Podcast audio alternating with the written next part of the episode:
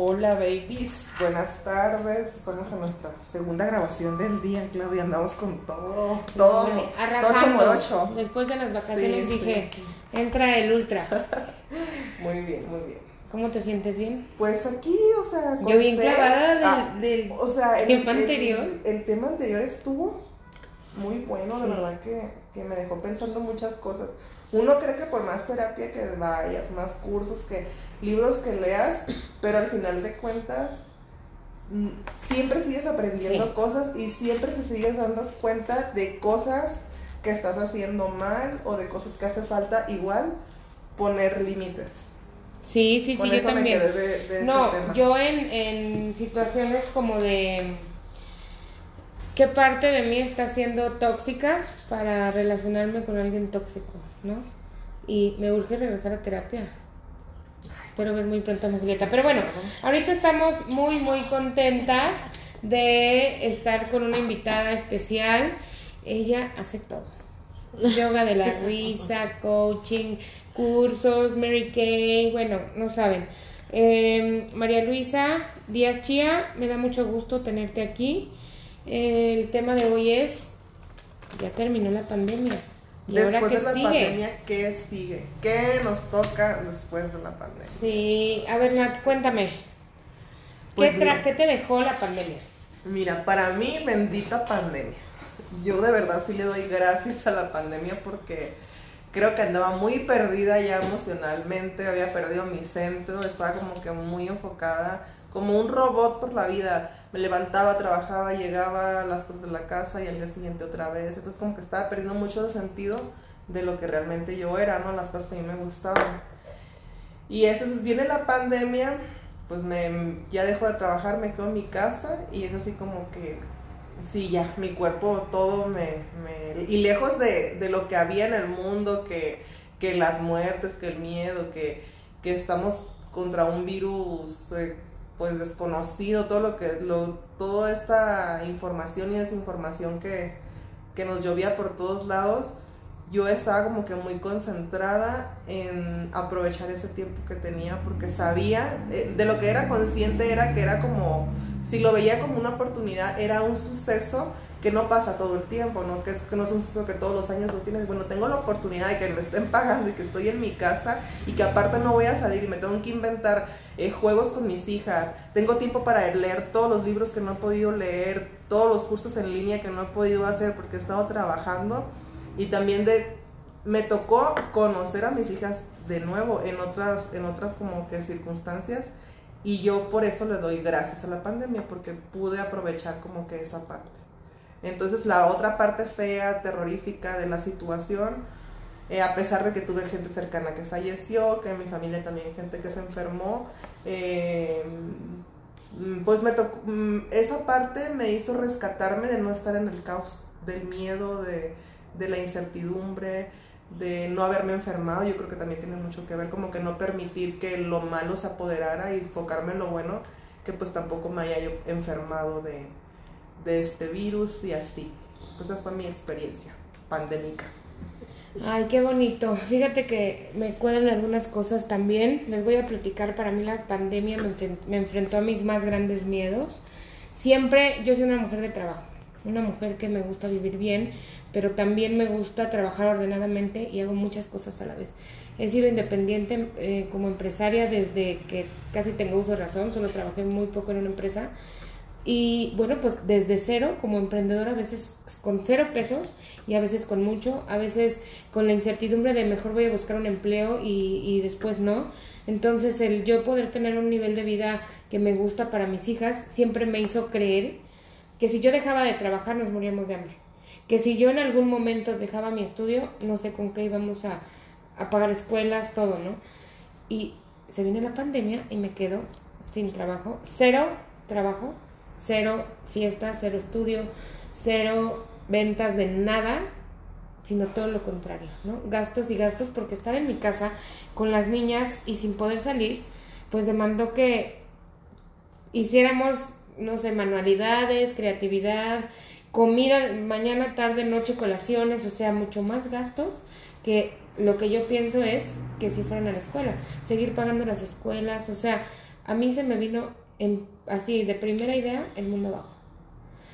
Pero hoy puedo rescatar, ah, bueno, después me enfermo, ¿no?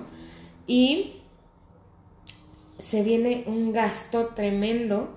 Este, estuve muy, muy grave, mis tíos perdieron la vida y también nuestros genes reaccionan muy adverso a este virus. Estuve dos meses con, con, con enfermeros, día y noche, ¿no? Los enfermeros costaban dos mil y tantos el día, ¿sabes? O sea, yo dije, no, o sea, mi mamá así de, no importa lo que tenga que vender, te vamos a salvar la vida. Y yo, no, o sea, todo eso fue enfrentarme desnuda a mi peor, al peor monstruo que se me pudo parar, ¿no? O sea, sin yo poder hacer nada, yo que soy acelerada y todo esto. Y la verdad es que tengo una gran satisfacción de todo lo que viví, porque comprobé que Dios jamás me suelta y que mis creencias son totalmente absurdas porque la hoja de un árbol no se mueve si por su voluntad. Y entonces yo también me dediqué a lo de la venta de, de cubrebocas. Justo cuando empezó, cerré dos contratos muy fuertes que me pudieron mantener dos años súper holgadamente. Entonces yo mandaba a traer todo mi súper y me hacía el salmón con los habichuelas de no sé qué. Mis hijas querían hacer pastel. Gracias a Dios dije, Dios nunca me desampara, porque Él sabe que si realmente mis hijas dependen de mí, ¿no? Y pues yo creo que lo deseé con tanto corazón de Señor, tú ábreme el camino, porque pues mi mamá sin, bien sin trabajar, mi papá también sin trabajar, o sea, nadie como que de dónde íbamos a sacar dinero, ¿no? Cada quien tiene pues sus ingresos, pero eso no, no es como que, ay, pues yo voy a pedir y a pedir y luego la deuda, ¿no? Entonces, cuando me enfermo, ah, bueno, y ya tuvimos, yo siempre me he como enfocado en que mis hijas estén bien atendidas, pero no hacer yo la que las atiende, o sea, no hacer yo la que se atira en el piso, eso lo hacía su papá. O lo hace su papá y que se disfrazaba de monstruo y las correteaba por la casa, las que se metían a dar con ellas, o sea, siempre él fue como que el más parental en ese aspecto. Y yo el de, a ver, que estén bien, ya está la comida, tu ropa limpia, eso está sucio, o sea, que laven, que trapeen, todo como en organizadora, la logística la hacía yo. Y él lo emocional, ¿no? Y que creen, pues ahora tuve que desarrollar esa parte de mis hijas ahí entre cinco paredes ¿qué hago con ellas? Y era como las entretengo, así juego, ¿cómo se juega? Entramos a clases de, de pintura, hicimos eh, acuarelas, ¿no? O sea, yo también hasta me, se me hace uno de la garganta porque vi el color de los ojos de Camila que jamás había visto. O sea, cuando la vi dije, ¿esta es hija? Tiene como los ojos medio claritos, no claritos, o sea, son como cafés, pero no negros. Como, no sé, como un tono café. Y cuando yo le dije, ay, nunca le había visto los ojos, de que ando tan en automático y métete, bañate, salte, vámonos a la escuela, que dije, qué importante esta pandemia. Y después de ver que pues yo soy bien creativa, la verdad. Gracias a Dios también desarrollé otros negocios, empecé a estudiar más cosas y estudiar y veía un curso en Nueva York de cigarros herbales y que me meto. ¿Cómo? Pues a ver cómo. Y de ahí tiene que salir, porque voy a vender cigarros herbales y tiene que salir. Y luego que vi el de saumerios y Perú que no sé qué, y me hice el de saumerios y vendí un chorro de saumerios. Todo desde mi casa, ¿no?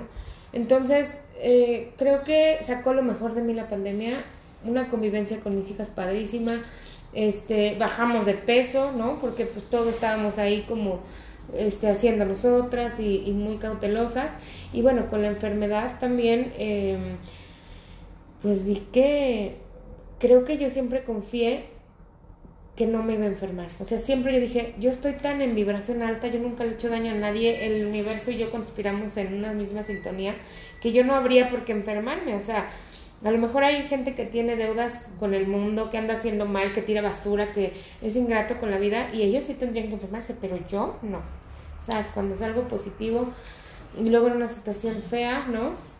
Este, que estuve con amigos y así como que, ay, no, como de, ¿por qué no dijiste? Pues yo no sabía, ¿no? Que estaba contagiada. Bueno, X, eh, me vi muy mal, muy mal, me iban a quitar a las niñas porque pues yo ya estaba en las últimas, antes de que me pasaran al hospital, yo les dije, no me quiero ir al hospital, o sea, yo me quedo en mi casa, pues entonces las niñas se van para que no tengan un trauma de ver a su madre ahí muerta, ¿no? Y yo les dije, pues que no entren a mi cuarto, pero pues yo ahí con los enfermeros y creo que fue mi máxima conexión con Dios también ahí en decirle, te suplico que no me quites aún de esta vida porque yo quiero estar con mis hijas, porque yo tengo mucho que dar y, y yo no merezco vivir, o sea, como ya sabes, de merezco vivir por esta.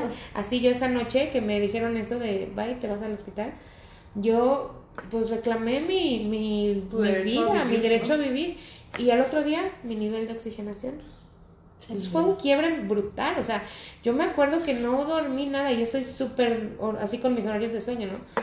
No dormí nada y estaba, sí, o sea, declarando que yo estaba bien y yo en el nombre de Jesús, porque tú me diste poder y yo, yo merezco vivir y mis hijas y están aquí, son chiquitas y bla.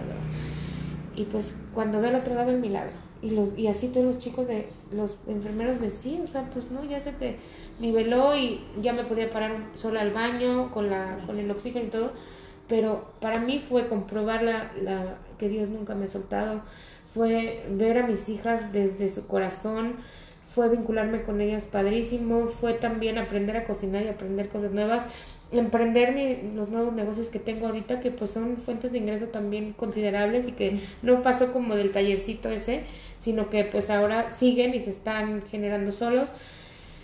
Y pues en saber que si me quedo sin trabajo no me muero de hambre. Y eso es una seguridad y un crecimiento tremendo que me dio. Porque pues no pasa nada. Si fracasara en el negocio que hoy tengo, sé que mañana puede ser algo más O sea. Cla- ahorita Claudia ya está inventando, ya está, Yo ya ya está en creación pensando. del próximo, de lo próximo. Eso me dejó. ¿Y a ti, María Luisa? Pero también yo te vi. Hola, primero gracias por la invitación, mucho gusto. Bienvenida. Gracias. Ya desde cuando quería venir, dije, a ver, ¿cuándo se le ocurre a Claudia? ¿Cuándo se dignan? Yo aquí que levanto la mano, para todo le digo que sí. Pero gracias. Yo te vi en, en la época de, de la pandemia también fumigando. Yo decía, ¿esta niña de dónde saca tanto? Y ahorita que te escucho, la verdad, te lo he dicho en, en silencio, en lo oscurito, te lo he dicho en mensajes, siempre te he admirado. Te conozco desde que venías en el vientre de tu mamá. Entonces, a tu mamá la amo infinitamente por muchas razones. Desde que yo era adolescente, no hace mucho, fue mi maestra y desde ahí yo te conozco y de siempre te he admirado. Ahorita que te escucho se- me dan ganas de llorar al verte. Yo recuerdo que te escribí una vez porque cuando supe que estaba enferma te escribía cómo vas, cómo estás. Y no sabía todo esto. Sí. Eh, acabo de escuchar, más bien acabo de confirmar la existencia de Dios en alguien que quiero y admiro. Y, y gracias por compartirlo. Yo deseo que tengas mucha vida y mucho éxito. Eres una niña con luz, con muchas, muchas creaciones. La gente te sigue y seguramente la gente también te tira. Sí. Porque, sabes, la gente siempre nos quiere ver bien, pero no mejor. La gente te va a amar y te va a admirar por lo que eres y por la misma razón te va a odiar. Entonces hay que saber mediar y no tomar las cosas personal. Luego yo escucho de ti y digo, "Ah, Yo siempre tengo un lema que dice, entre más luz, más sombra. O sea, como la vela, entre más luz Ah, la hay, envidia. más sombra vas a generar. Y, y sí es, o sea, de- desgraciadamente, tristemente así es, ¿no? Pero entre uno más trata de crecer, trata más de brillar, pues más. Carla más- Willock, la primera alpinista que llegó al Everest, decía que cuando más subía a la montaña, el sol, el aire la quería tumbar más, o sea, porque era tan fuerte el aire ya a esas alturas, que decía, justo esto es como la gente, o sea, cuando entre más vas a llegar ya al éxito y más alto vas, Te jalan. te jala, o sea, te Claro. jala, ¿no?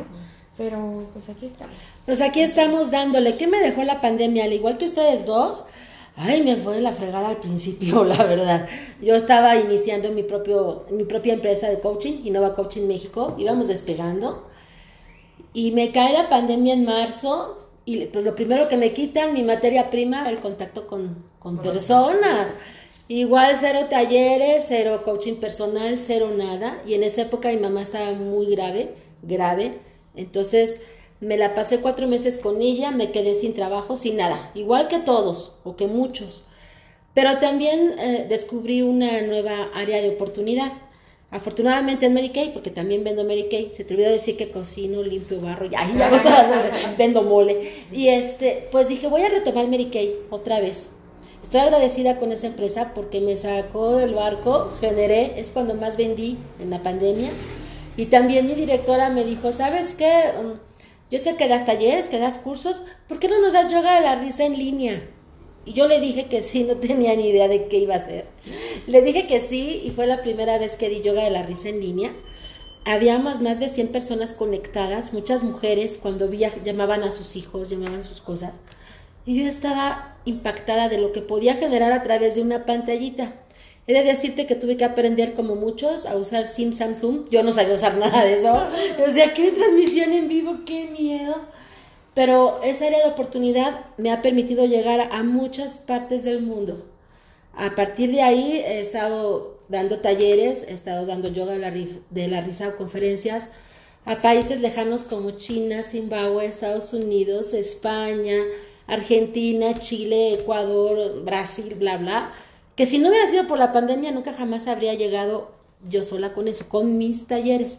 Había llegado hace muchos años en un programa de radio por internet, pero es diferente, ¿no? Y, y, y, soy feliz, encontré otra de oportunidad, pero también me descubrí, en ese tiempo yo vivía sola, descubrí que tenía un departamento que había que limpiarlo a profundidad. Diga, ah, caray, creo que, como que aquí que sí hay que conocer. Y que, y que tenías aparte inquilinos, ¿no? Ah, la, ah, araña del niño. Ah, caray, exactamente, ahí está, esta patona, ¿no? Pero me pasó algo increíble y agradecida con Dios. Conocí el amor en plena pandemia y me salió por un hoyito de mi celular. sí, yo siempre decía en mis talleres cuando escuchaba, es que ay, me enamoré en Facebook, en esas páginas, yo les decía, ay, qué maravilloso, y por dentro, esas son payasadas. y que me toca, y que me toca, y estoy muy feliz, y eso es de las cosas mejores que me ha dejado la pandemia. Así fue. Muy bien, ay, no. Pues es que, mira, yo estamos hablando de la pandemia, mi mente está como que viajando y digo, bueno, es que estos dos años han sido tan extraños a, a la vez, ¿no? Eh, y les comentaba ahorita a grabar que, que, bueno, la pregunta es, ¿qué sigue después de la pandemia? Porque hoy por hoy creo que hay una confusión entre los que andamos por la vida creyendo que ya no hay pandemia y andamos acá bien felices y haciendo fiesta, chalala. y queremos como que, como cuando te pasa algo, ay, no, no, Y la que viene a abrirle los ojos, oye. Y, este, y, otra parte que, que, que, pues que en otros países, en otros lados, pues están en confinamiento y que esto sigue, que no, y otra vez acá en México estamos incrédulos, igual, siento que es como un déjà vu de hace dos años, como el cassette se repite. Oigan, ¿no creen que es como tipo percepción? Vamos a ser muy, muy objetivos. objetivas. Por ejemplo, yo, con, yo tuve amigas que en la pandemia tuvieron la peor relación con sus hijas, quedaron traumadas, gritadas, golpeadas casi casi, porque no atendían sus clases en línea. ¿Saben qué? Y que me disculpen las mises de mis hijas, pero yo lo que les dije es, fue imposible, o sea, lo intentamos una semana, no se conecten. O sea, no va a pasar nada si pierden el... Ajá, ¿Sabes que yo también opté por eso? Bueno, con la grande no ella, porque con ella yo no batallé, ella solita hacía sus cosas. Pero con la chiquita, fue una semana de verdad de histeria total, que lloraba, yo lloraba y todo. dije yo, ¿Qué necesidad? ¿Qué necesidad tengo? Y luego me habló la directora, me hablaron las maestras, o sea, como esa, esa, luego las maestras, sin juzgarlas, tienen como que una formita ¿no? de que si no lo vas a hacer es mala mamá, casi casi, ¿no? Entonces yo le dije, yo hoy por hoy, y ya me dijo mi terapeuta que mi salud emocional y la de mi hija es más importante que unas clases que ni siquiera le van a servir. Sí. Si pierde el año, que lo pierda. Yo por hoy prefiero jugar con ella, comer con ella, irme al parque con ella, a, que, a estar gritando con ella de que esté sentada en un pedazo de pantalla horas, cuando ni siquiera el sistema educativo en el que ella está es, era para eso. Y entonces, pues no, ella sí no. Oye, eso no lo mencioné. Que yo soy de mis hijas de alto rendimiento, escuelas y carva y francés, inglés, italiano, así, ¿no? Y en pandemia, ¿saben qué hicieron? O sea, iban a gimnasia online. Ya cuando vi que realmente esto iba así a seguir, les dije, Nada, las cambié a una escuela pública. No fueron ya ni a la gimnasia, ni a la nada, de nada, de nada. Nos dedicamos a ser felices, a y hacer no pasó nada. Y no pasó nada. No pasó nada. incluso cuando cuando la niña retomó las clases, yo sí de repente dije, pues a lo mejor sí ahorita sí se va a notar que el cambio, el cambio, eh, no que se atrasó a los niños. Y pues afortunadamente pues no tengo amigas maestras que dicen, ahorita lo que estamos haciendo es realmente reenseñarles todo lo que hicimos en pandemia porque no valió de nada. Y yo, o sea, no hubo diferencia a quien no asistió a clase de quien sí. Me dijo, Claudia, te juro que no. Y está en una escuela muy fifi de Mérida donde tomaban clases y la última tecnología y no sé qué, y los niños así súper conectados con el... Me acuerdo que en la escuela de mis hijas les pedían hasta moño, el uniforme perfecto de cada día, y dije, Vaya, no somos para esto. Entonces, ¿no crees que también el, la perspectiva que tengamos de los planes a partir de sea también como esto de quién es relajada O sea, a veces yo pienso que tengo una comadre que la verdad es como súper piqui así de no. De hecho, yo estaba invitada a grabar y me dice, no, hasta que pase la pandemia. Y yo, güey, o sea, ya. No va a pasar la pandemia. se- llegó para quedarse como los amores y desamores. Entonces me ve en el concierto, me ve así y me dice, "Ay, Claudia, cuídate, cuídate, nada más. Pero no es lo mismo, o sea, como tu pers- y su personalidad es así. Tu personalidad es también piqui, o sea, de no, no, ahorita todavía seguimos, a lo mejor porque vives con tu esposo es doctor y así. El, el mío es relajado, o sea, relajado, relajado, relajado. Creo que el Pero, pero dicen que la vida es tan, tan, tan eh, buena maestra que si no aprendes la lección, te la repite, ya aprende la lección. Ya tuvimos, ya tuvimos todos una lección importante. La pandemia no se ha ido, llegó para quedarse. ¿Ha bajado los riesgos? Sí, ya estamos todos vacunados o la mayoría. Hay quienes no creyeron y siguen trascendiendo por no creer, pero bueno, es una elección. En muchos estados de la República dicen, ya no uses cubrebocas, eh, vete a conciertos, eh. Sí, todo es cuestión de elección. Finalmente, mi vida está en mis manos. Yo me hago responsable si me cuido o no. Es cuestión de percepción, sí. Yo te lo dije hace rato, tengo puntos en contra. La edad, ya tengo 95 años. Entonces Oye, no, pero a ver, a Pero lo que me también es refiero cuestión, es... es cuestión de adaptación. Ah, es- dices, la pandemia llegó para quedarse. ¿Qué hago con esto que tengo? Si Claro. pretendo que voy a seguir siendo el mismo de hace dos años, seguir la vida como No. la tenía, no puedo. Obviamente tengo que cambiar hábitos. O sea, otra cosa que yo le voy a agradecer a la pandemia es eh, el hecho de que muchos de tus hábitos se cambian, ¿no? A lo mejor ser un poco más limpio, el estarte lavando las manos más seguido, el, el, el evitar tocar ciertas cosas. Este, ahí en ese tipo de cosas digo, bueno, fueron buenos hábitos que la pandemia nos dejó, que a lo mejor no estamos tan acostumbrados a estarnos lavando las manos tan habitualmente, ¿no? Entonces, pues, pero sí es como que adaptarte. Oye, pero a ver, ¿tú sí crees que te contagiaste por, o que yo me contagié por haber estado en el lugar incorrecto y haber no tomado la precaución en algún momento? Yo creo que te contagiaste porque te tocaba contagiarse. Exactamente. eso No, es a lo porque, que voy. o sea, si a, a nos toca lo que va a vivir. Yo me puedo poner una burbuja. De hecho, conocí personas encerradas Y que se... y Que estaban contagiados. Y yo decía, ¿de dónde carambas? Es que a lo mejor cuando llegó el del súper a entregarte o la comida. O sea, sí. Eso es a lo que yo voy. Realmente no, no. puedo extremar y ahorita desinfectarlas de pies a cabeza antes de entrar. Este, ahorita todas con cubrebocas y, y con mascareta, careta. Pero eso no depende. O sea, yo creo que hay algo más allá de quien se contagia o quien no. Porque cuando yo me contagié, comí con mi mamá, nos echamos tequilas de que yo me sentía súper mal de la garganta. Y a ella no le Comimos pasó de lo nada. mismo y a ella no se le pasó nada. Claro. Gracias a Dios. Y no se ha contagiado hasta hoy. Mis tíos han salido a trabajar y estaban viviendo con mis abuelos confinados y salían a Ciudad de México, a Tianguis, a todo porque son comerciantes. Llegaban y Sí, nadie no. se contagió. Nadie se contagió cuando estuvieron expuestos más que cualquier persona. Entonces, Pues es que no, no, no quiero hablar así específicamente de este virus, pero en, en cuestión de cualquier enfermedad es lo mismo, o sea, es como, como el cáncer, como... Justo. como Te toca, si te va a tocar- si te vas a enfermar, te vas a la necesitas.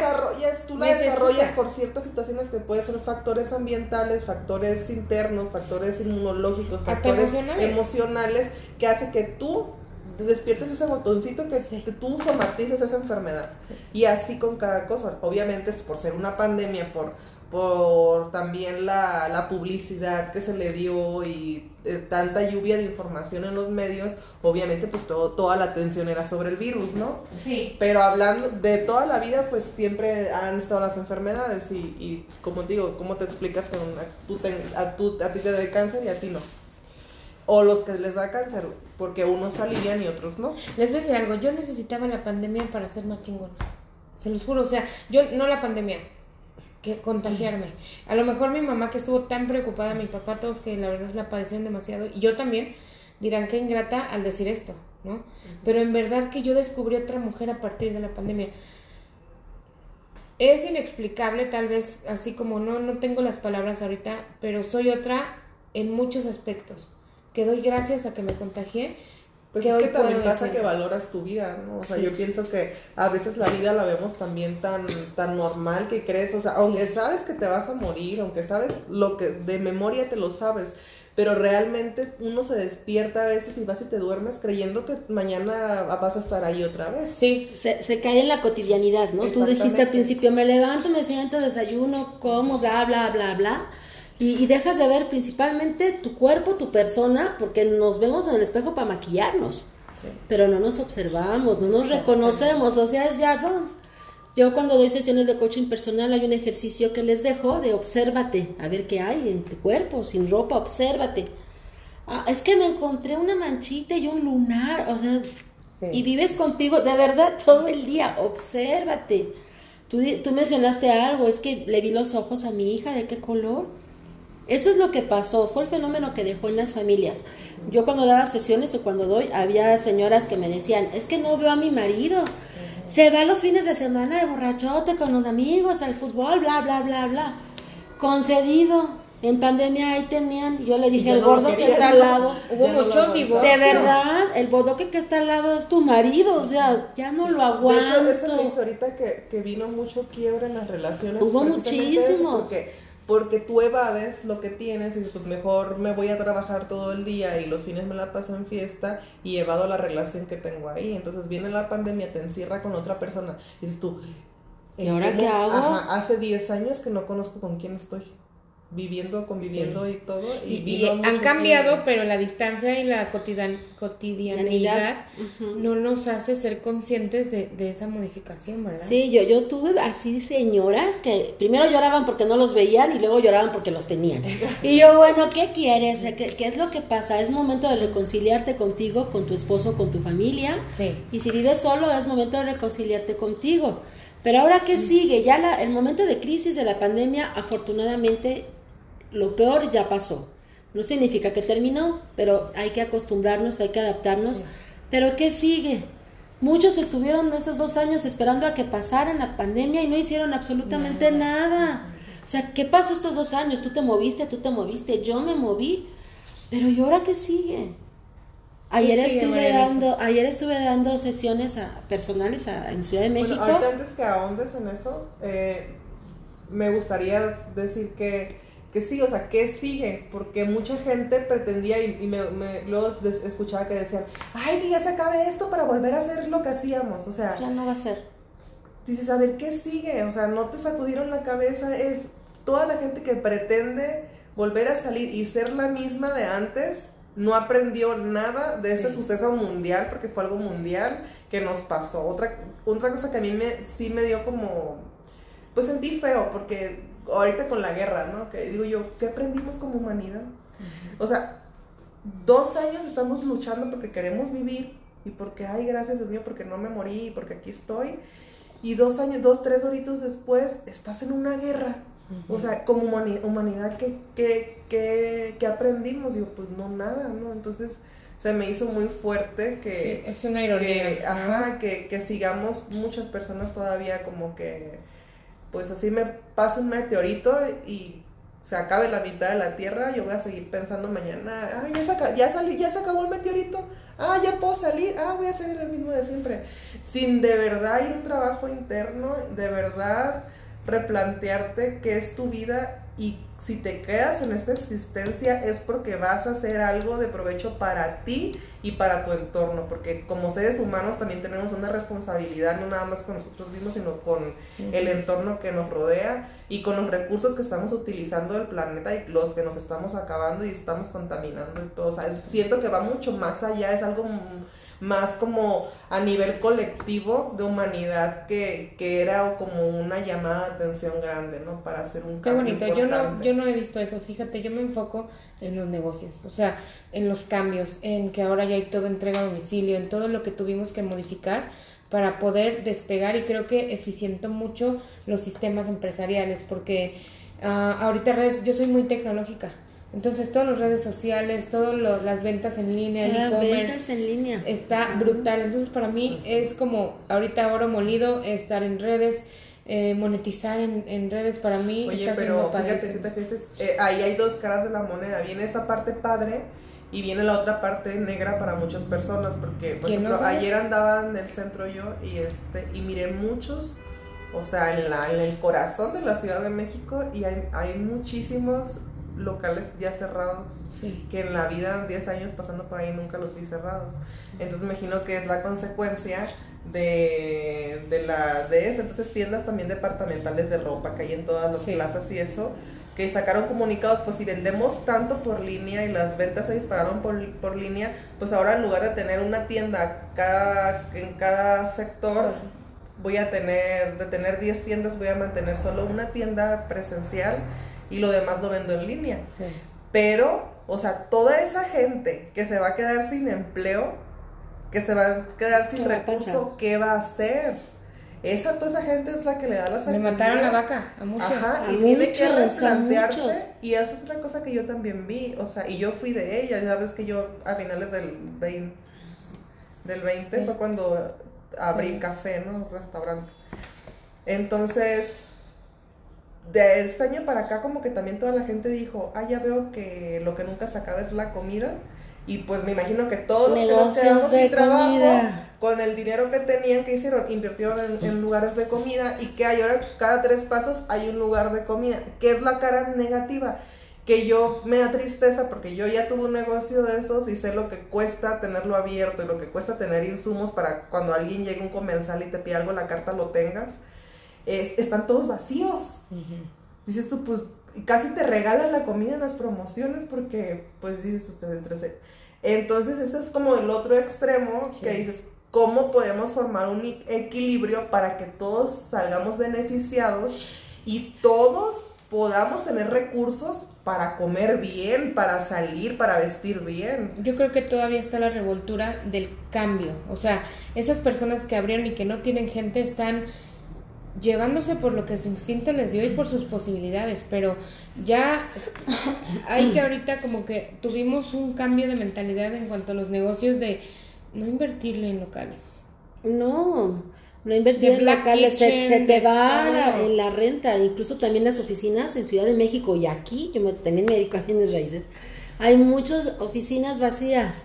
¿Por qué? Porque ya puedes hacer todo desde casa. ¿Para qué vas a pagar una, una renta si tengo a, a- a mis colaboradores en casa haciendo igual o mejor rendimiento? Sí. Entonces, hay bienes raíces en ese sentido se vino para abajo. Se vino para abajo también, abrieron muchas farmacias en ese momento, en- Sí. a cada media cuadra una farmacia, farmacia, pero ya pasó. Entonces, ¿qué es lo que faltó? Visión, como dice Claudia, o sea, abre la mente. No todo el mundo son farmacias, no todo el mundo son restaurantes. Ajá. Requerimos más cosas diferentes. iba me llamó mucho la atención cuando dices que, que, que cuando fue la pandemia más vendiste maquillaje. sí, Entonces línea. yo me cuestioné dentro de la mente y dije, es lo que dices cuando tienes visión, que todos tenemos comida, medicina y que es la consecuencia pues que pues aunque el vecino, tu amigo tuviera, pues yo también abro y caes en otras cosas de también de egoísmo y de no ser como cooperativo y otras cosas. Y al final de cuentas, pues a ninguno de los dos les va a ir bien, ¿no? Porque estás en la competencia. Con el paso del tiempo, Ajá. alguno quiebra. Exactamente. Pero, ¿y cómo es el enfoque y abrir esta conciencia que tú dices? Si fue pandemia, estoy resguardada, no voy a salir. Si salgo, me pongo en cubrebocas, ¿para qué quiero el maquillaje? Pero ella vendió maquillaje. Sí, tratamientos Sí. de piel, Entonces, maquillaje. es como darle un enfoque. Y es cuando más este, vendí. A otras cosas. De verdad, ahorita ya me bajó. Como ya salen, ya están los centros comerciales abiertos, ya la gente compra en todos lados, mi venta bajó. Y yo dije, bueno, pues me, me sacó adelante mientras estuvo. ¿Qué sigue? ¿Qué sigue después de la pandemia? Vuelvo y repito, la pandemia está, pero ¿qué sigue con los sueños? ¿Mis sueños se quedaron en pandemia? Hay muchos que como dijes, como dijiste, ahora que pase voy a hacer, ahora que pase voy a regresar. Pero no hicieron ni antes, ni durante, ni después. Es momento de ponerse pilas. ¿Qué hay que hacer ahora? Reconocerse, vuelvo y repito, valorarte y tener un plan en la vida. Ayer estaba, te decía, con unas personas dando entrenamientos y le decía, bueno, ¿y tú qué, qué meta tienes para este año? No sé. ¿Cómo no sabes? Estamos en abril. Ah, no, es que, y siguen con los mismos rollos, ¿sabes? Es que fulanito me insultó y mi pareja, en, el mismo tema, como hámster en la ruedita, donde ni avanzas y te quedas y ya no hay nada para ti en la vida. Yo, mi creencia es de que si estamos todos ahorita, si continuamos en este plano, es porque requerimos hacer algo diferente y especial. Tú lo mencionaste, algo diferente para nuestro entorno, pero requiero empezar por mí. ¿Qué voy, qué voy a hacer para mí que, tenga impacto con la gente que me rodea y que pueda dejar un granito de, de arena positivo? Hay muchos que siguen enfrascados en las mismas historias, se siguen quejando de la misma pareja que no soportan, pero allí están. ¿Por qué no te mueves? Se siguen quejando de un trabajo que no les gusta, pero ahí siguen, ya tienen 10 años, 5, 3. Y hay muchos que también se quedaron sin trabajo porque les tocó recorte y hoy día están despegando de manera increíble porque abrieron sus posibilidades. ¿Qué hay para ti? Hay una posibilidad y una nueva oportunidad de vida que, se, que hay que aprovecharse. Si no nos fuimos fue por algo. Los que se fueron tenían que irse por alguna razón y los que nos quedamos tenemos que quedarnos por alguna razón, no para ser igual, no para ser peor, para ser mejor. Tú mencionaste lo de la guerra, se me hace injusto que quienes libraron una pandemia fuerte en un abrir y cerrar de ojos trascendieron por las ideas, no sé si locas, absurdas, no lo sé, de alguien. No lo sé. Se me hace injusto que niños los arrebatan de las manos de sus padres para llevárselos a otros países a vivir qué. Eso no, no es lindo. Entonces, si estamos aquí, hay que dejar huellas que sean bonitas. Ay, sí. Es que, bueno, a mí me hace mucho que pensar, pero yo creo firmemente que, que cualquier cosa que hagamos o que queramos emprender o que queramos eh, realizar, siempre pensemos que es algo que es con un propósito y que también, obviamente, sin, sin parecer desinteresado, porque obviamente en el momento que tú emprendes algo, obviamente buscas un interés económico, estás buscando una forma en la que tú te puedas eh, mantener de, ese, de esa cosa que tú estás emprendiendo, pero que tu negocio tenga un propósito, o sea, que tu negocio vaya más allá de, de nada más recibir dinero, ¿no? Así que dices tú, qué bonito que tengas un negocio un proyecto como este del podcast, que es con un propósito de todo corazón, que llegue a la persona indicada, que en ese momento alguna palabra te haga clic y te haga a lo mejor levantarte, despertar o hacer conciencia de, ciertas situaciones. Entonces, cambiando un poquito la cosa, pero referente a la pandemia, ¿ustedes qué creen de lo de la de estas teorías conspirativas de, de la pandemia? Ay, mira, de que sí, que, que, que fue creado. la, no, la verdad es que no. Yo no. De a lo que voy de que, que sí, que, que, que pues para que la población sean, sean menos personas. Entonces, fíjate que ahorita que, que mencionamos, ahorita que estabas diciendo la de la guerra, se me vino hacia la mente y digo, bueno, a lo mejor y sí, porque, o sea, primero la pandemia, ¿no? Y sí, pues se va a morir gente. Y pues ya vimos que no se murieron a lo mejor como que muchos. Ah, pues ahora la guerra. No, se murieron muchos.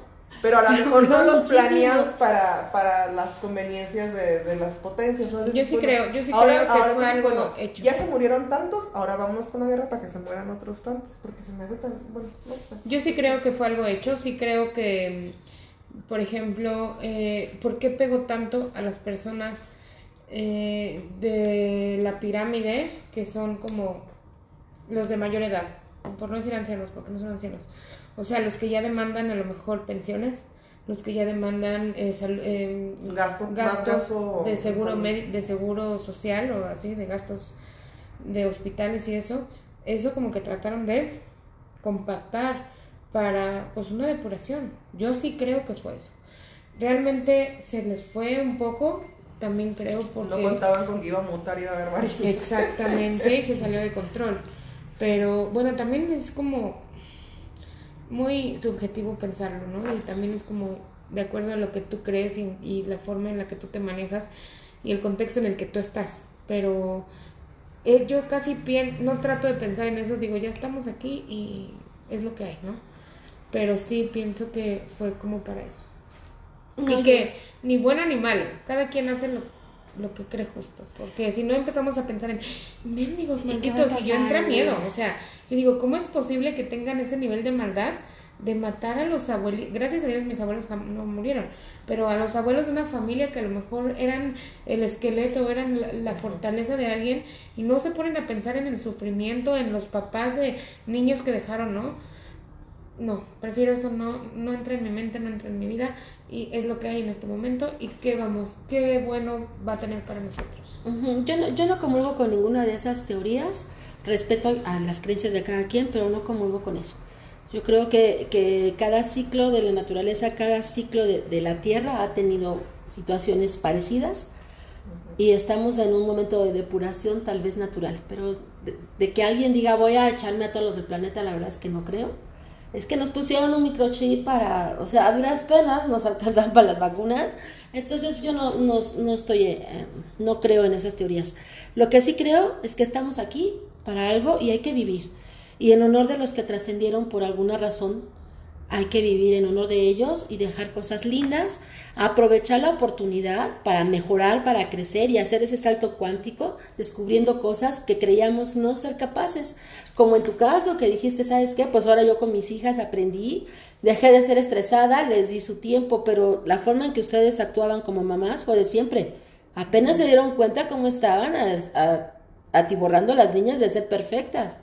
Qué bueno que fue la pandemia, porque si no... les voy a confesar una cosa. Yo hasta cuando estuve con ellas encerrada me cuestioné y llegó un momento que dije, pasó por mi mente, ¿en qué momento se me ocurrió ser mamá? porque te enfrentas a otra cosa. A la realidad. Ajá, no a la mamá que tú que tú te inventaste, no la que viste en las portadas de revista, la que se levanta, tiene su trabajo espectacular, las va, las lleva al mejor colegio, las tiene bonitas, las saca al cine y chalala, y que hasta ahí se acaba. Dices, yo cuando dije, esto está bien cabrón, dije yo, ser mamá está bien cabrón, porque, o sea, ¿en qué momento sostengo todo lo emocional y nada más somos nosotras ahorita contra el mundo allá afuera? Sí, qué vulnerables, qué vulnerables como mujeres, como como, pues sí, las, yo que soy como, ¿cómo se dice lo de la casa? Que es como la autoridad, como el sostén. Eres como el, pilar, de, pilar de la casa. Sí fue como un desquebrajamiento tremendo en, de incertidumbre y de todo, pero ¿sabes algo? Creo que sí fue, bueno, como lo que hablábamos hace ratito, el blindar y yo me dediqué a mis plantas, acuarela niñas, o sea, traté de no pensar en las posibilidades y solo me dediqué a solo por hoy vamos a estar felices, alegres y, y yo no quería abrir ni las ventanas porque pensaba que por ahí iba a entrar el virus. Pero igual te diste la oportunidad de descubrirte que eres vulnerable. Que no eres la mujer maravilla que todo lo puede, que todo controla. Sí, ya, en la noche creo que yo me ponía de... Y, y, y requerías igual un apapacho y un abrazo como todos. Que alguien te dijera, Clau, todo va a estar bien. Pero a veces nuestro ego es tan grande que no nos permite pedirle a alguien, ¿sabes qué? Me estoy quebrando sabes que hoy sí requiero que vengas y me digas por lo menos que voy a estar bien. A muchas personas les cuesta trabajo pedir apoyo y se están ahí retorciendo como gusanitos con sal, llorando y, creyéndose que son omnipotentes y no. A todos los seres humanos nos hace falta un apapacho. Hay que permitirnos ser vulnerables. Nos vendieron la idea de que sobre todo a los hombres, no puedes llorar porque eres hombre. ¿Quién te dice que no puedes llorar? Eh, es que tú no llores, tienes que ser fuerte. Si tu padre, tu tío, tu hermano trascendió, tú tienes que ser fuerte, que no te vean llorar. Oye, me estoy, me estoy quebrantando, o sea, ya no puedo. Necesito llorar, necesito también permitirme ser vulnerable. Las lágrimas como la risa vienen de paquete. ¿Para qué sirven? Para sanarnos. No sé si has visto que, que a veces en, en, los velorios hay gente que se está riendo. y, y, y, yo pensaba, ¿y estos qué? qué falta de respeto, ¿no? Les vale el muerto. Les vale, o sea, la familia. ¿Sabías que es una forma de, de sacar esa frustración? Sobre todo son varones, si te das cuenta, los que están afuera echando el relajito, su desmadre. Pero es la forma en o que... las mujeres que se quieren hacer como muy, muy duras. de hierro. Sí, yo no lloro. Oye, o sea, estás aquí, yo no lloro, y se ríen, claro. ¿Por, qué ponerte esa máscara? ¿Por qué no permitirte ser vulnerable? ¿Por qué no te permite ser humano? Exactamente, esa palabra me encanta, ser humano. Porque, bueno, también me, me, acordaba de unas cosas cuando esta, este prototipo que buscas, ¿no? De que yo soy muy buena, yo, yo soy muy buena mujer, mi esposa, mi familia, chalala y cuando te está pasando algo, ni siquiera lo cuentas porque dices, ¿cómo voy a contar que a mí me está pasando esto? Y te lo callas y te lo tragas solito. Y, y vendemos la idea, todos somos una imagen. Todos somos, afuera todos somos, ay, a mí no me pasa. Pero si a mí un día me ponen el cuerno, no, yo no lo voy a permitir. Y te lo ponen y te ay, Y no me lo pusieron uno ni dos, no sé, ya me enteré de dos, no, no sé cuántas. Ya cuando se destapó la cloaca, oye, no es lo mismo. No es lo mismo cuando ya me toca vivirlo o cuando estoy juzgando al de enfrente. No, es que si, si ella se enferma, yo la encierro y entonces me habla así, me tocó y ahora yo qué hago. No, hay que aprender a no juzgar, hay que aprender a tener empatía con la gente que estamos. Todos somos humanos, ya. Hay que tener ese cariño, esa compasión para apoyar a las personas y, dejar de, de, emitir juicios que a veces son muy dolorosos contra ¿Sabes? Yo me he dado cuenta que las mujeres somos las que más nos damos. Nos damos bajos, son juicios dolorosos. Muy crueles, digamos, hacer. A, a, mí me pasó, yo cuando, cuando me divorcié, uh, chala, no, me, me, llovió hasta por debajo de la lengua, ¿no? Y ya sabes, ¿no? ¿Y ahora qué va a ser? Y, seguro que te quedaste sin amigas. Fíjate que unas desaparecieron y muchas aparecieron. ¿Sabes? Me volví como la pobrecita y ahora, ay, así te voy a ayudar. Yo decía, pero yo estaba tan vulnerable que decía, sí, qué buena.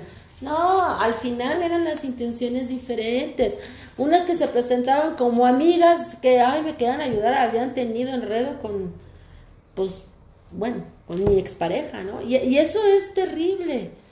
Ahora con el, con el paso del tiempo, cuando gracias a Dios se encuentra otra persona en el camino de la vida como pareja, también se me desaparecieron amigas. Pues, ¿qué pasó? ¿No que, ¿No que celebrabas mi alegría? O sea, no entiendo esa parte. Llegué a la conclusión de que muchas personas, no todas, se acercan cuando estamos vulnerables para ver qué sacan de provecho. y eso no está padre. eso no, no está padre. Ah, es una situación diferente.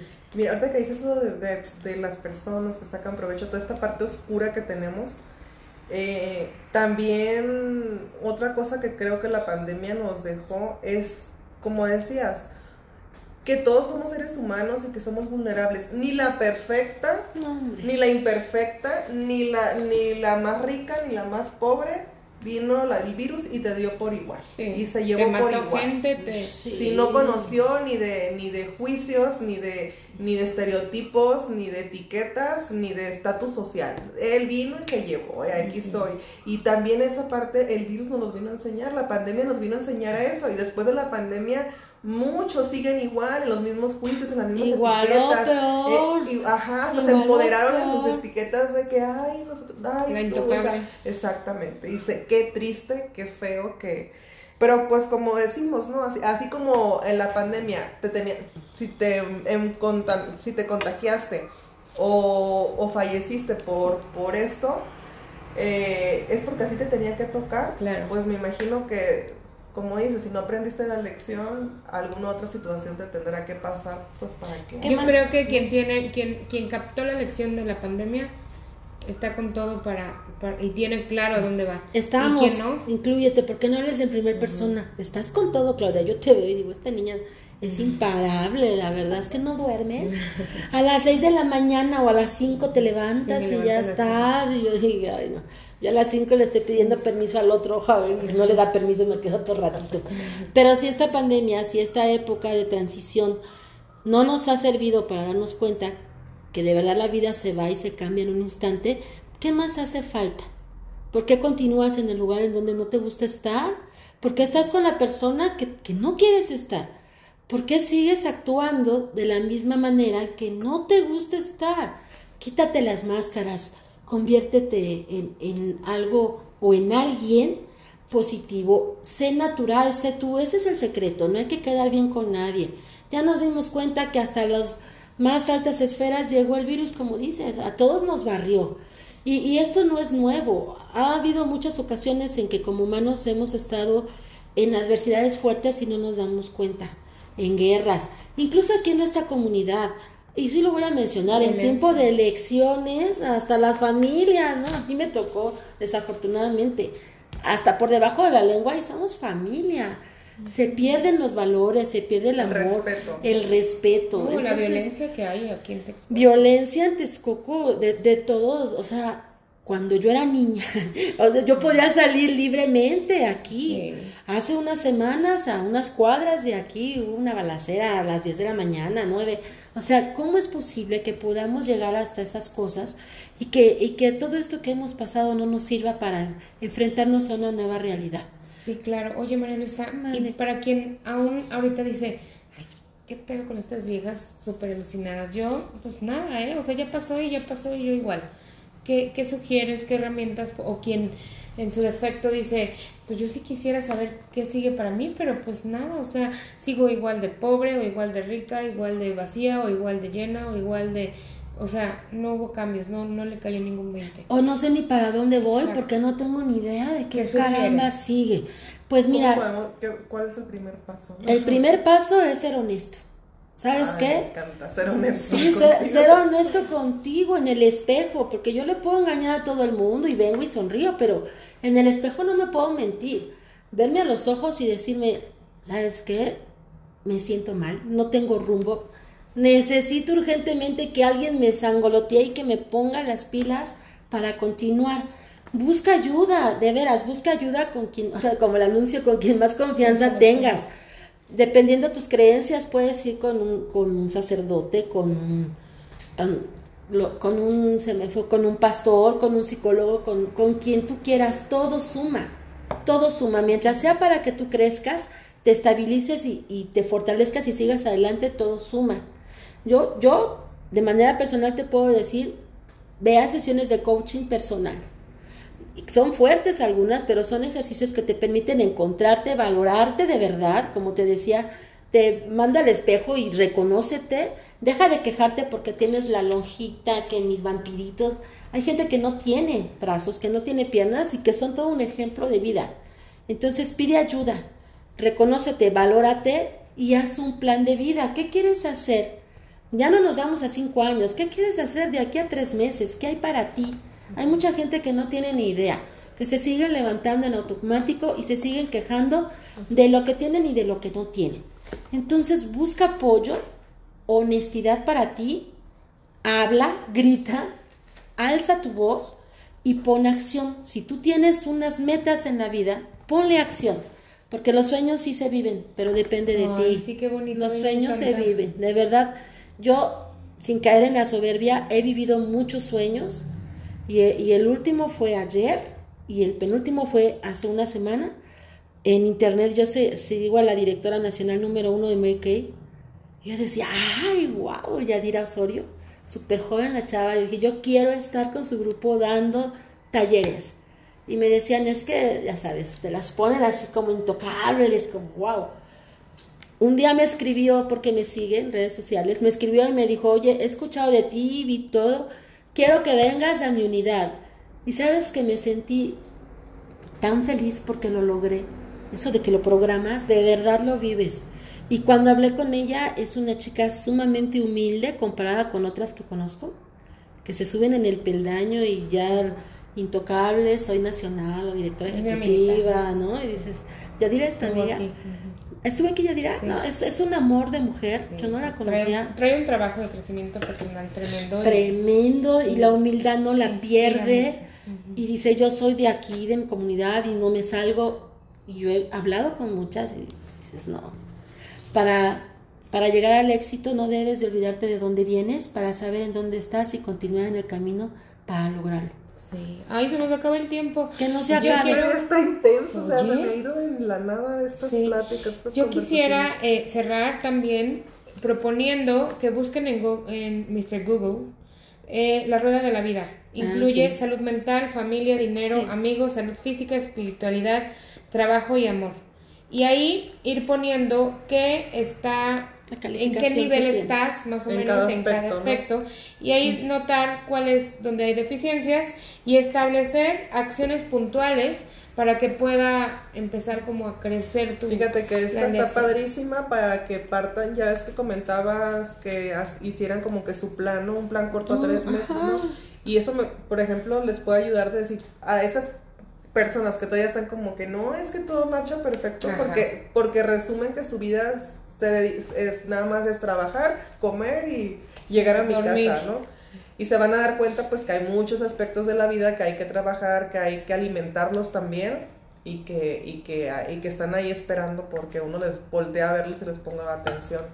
Bueno, pues Pero espérame, yo te sugiero que vayan conmigo, yo te manejo la rueda de la vida, pero más que, que marcarlo No, pero en, en el... ahorita es que lo iba para allá, vivas. pero te iba a preguntar que, Ay, yo no, este, que si tienes redes sociales Platícanos qué podemos eh, hacer. o de qué forma te pueden contactar personas que les interese tu forma de trabajo. Ujú, Sesiones de coaching personal. Por la pandemia todavía no hago entrenamientos y creo que va para largo. Pero sí, mi oficina está muy cerca de aquí, Cerrada Manuel González, número 5, Colonia Centro. Y mi teléfono 595-101-1762. Las sesiones duran hora y media y la verdad el- la inversión es mínima. ¿Cuánto, cuánto? 250 pesos la inversión. Me bajé, antes de la pandemia yo era muy carera. Ni el psicólogo, ¿eh? Así que. Antes de la pandemia yo cobraba 500, pero hay que tener esa empatía. Aprendí la humildad, la empatía, ni más rica ni más pobre. Mi, mi misión en la vida la encontré y es justo tocar corazones para llevarlos a lograr sus sueños. Eso Oye, María Luisa, ¿cuál es la diferencia con un psicólogo de la terapia que das? Ah, la- no es terapia, es sesiones de coaching personal. La diferencia de entre un coach y un psicólogo es que el psicólogo empieza de lo más profundo con métodos científicos comprobados. Ellos te empiezan a escarbar desde chiquita, porque sabes, la mujer o el hombre que eres hoy día es el resultado de la niña que fuiste, de todo el contorno. Ellos empiezan desde ahí, se meten en tus entrañas y van descubriendo todo de ti. Nosotros como coach sí escarbamos un poquito de lo que fue en tu pasado, pero me interesa más lo que vas a hacer a partir de este momento. ¿Qué sigue? Pasado pisado. Hay que olvidarlo. Y presente de Y frente. presente de frente, el futuro es incierto, entonces eh, enfócate en el aquí y en ahora. Tu proyecto de vida, vamos primero por tres meses. Es más, yo voy con, mis coaches diario, tres cosas diarias que vas a hacer. A veces cuesta trabajo hacer tres cosas al día, por sencillas. Entonces, crear un hábito para que ese hábito se vaya fomentando y logres tus metas. Eso es lo que se hace en el coaching. Limpiamos, ya, fuera basura, vomita todos los rencores, aprende a perdonar y continúa, porque la vida es ahorita y es para adelante y vas a llegar hasta donde tú quieras llegar.